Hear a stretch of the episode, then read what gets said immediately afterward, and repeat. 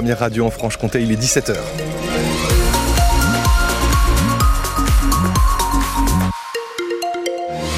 C'est l'heure de pointe, pas mal de monde sur euh, la Nationale 57, quasiment 40 minutes de ralentissement entre la Cluse et Mijou et Pontarlier ce soir, du monde également dans la descente de la côte de Fuan, dans la traversée de Val d'Aon ou dans le Grand Besançon.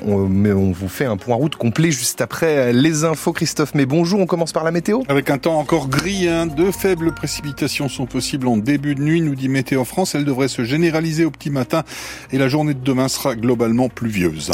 La réclusion criminelle à perpétuité requise Nicolas Zepeda. Durant deux heures de réquisitoire cet après-midi, l'avocat général Étienne Monteau s'est attaché à démontrer la pleine et entière culpabilité du Chilien, jugé en appel pour l'assassinat en 2016 à Besançon de son ex-petite amie Narumi Kurosaki. En première instance, Nicolas Zepeda avait été condamné à 28 ans de réclusion criminelle.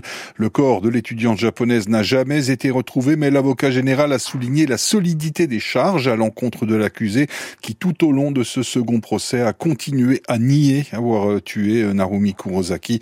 En ce moment, la parole est aux avocats de la défense. Le verdict devrait être connu demain. Le jugement est tombé dans le procès en appel du Mediator, le laboratoire Servier qui produisait ce médicament est condamné à rembourser plus de 415 millions d'euros à la sécurité sociale. Cet antidiabétique était très largement prescrit comme coupe-fin. Il a causé de graves lésions chez des milliers de patients et des centaines de décès. Emmanuel Macron va transmettre dès aujourd'hui au Conseil constitutionnel le projet de loi immigration adopté hier à l'Assemblée nationale. La gauche a de son côté également saisi euh, le Conseil constitutionnel. Les juges euh, constitutionnels disposent désormais d'un mois pour trancher en faveur d'une censure totale du texte de loi, d'une censure partielle de certains articles ou d'une validation de l'ensemble des dispositions.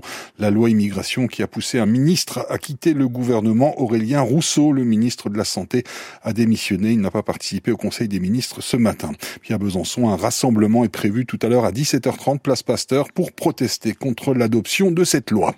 Une prise de position par rapport à la loi immigration, celle de la présidente de l'université de Franche-Comté, Macha Voronov estime que les grands principes que porte l'université, égalité, justice et non-discrimination sont atteints. Selon elle, la loi immigration met en péril l'attractivité et la compétitivité des universités françaises à l'international. De Franche-Comté accueille près de 13% d'étudiants étrangers de 130 nationalités.